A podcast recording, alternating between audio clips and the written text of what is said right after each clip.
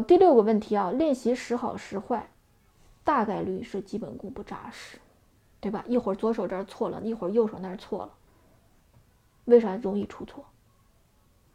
或者有时候你自己都觉得别扭，哎，今天好像感觉状态好点就顺手一点，明天又不顺手了。你实际的问题原因就是基本功不好，但是呢，有的同学以为基本功还可以，老师告诉你了，你还能听进去还好；有的同学还觉得啊，这个老师有点小题大做了。他觉得没有那么严重，第一大原因，这个就是客观能力的问题，就你技术没有达到。丹青二胡大讲堂现已涵盖从零基础到高级演奏所有阶段线上二胡系统教学，欢迎二胡学习者私信咨询。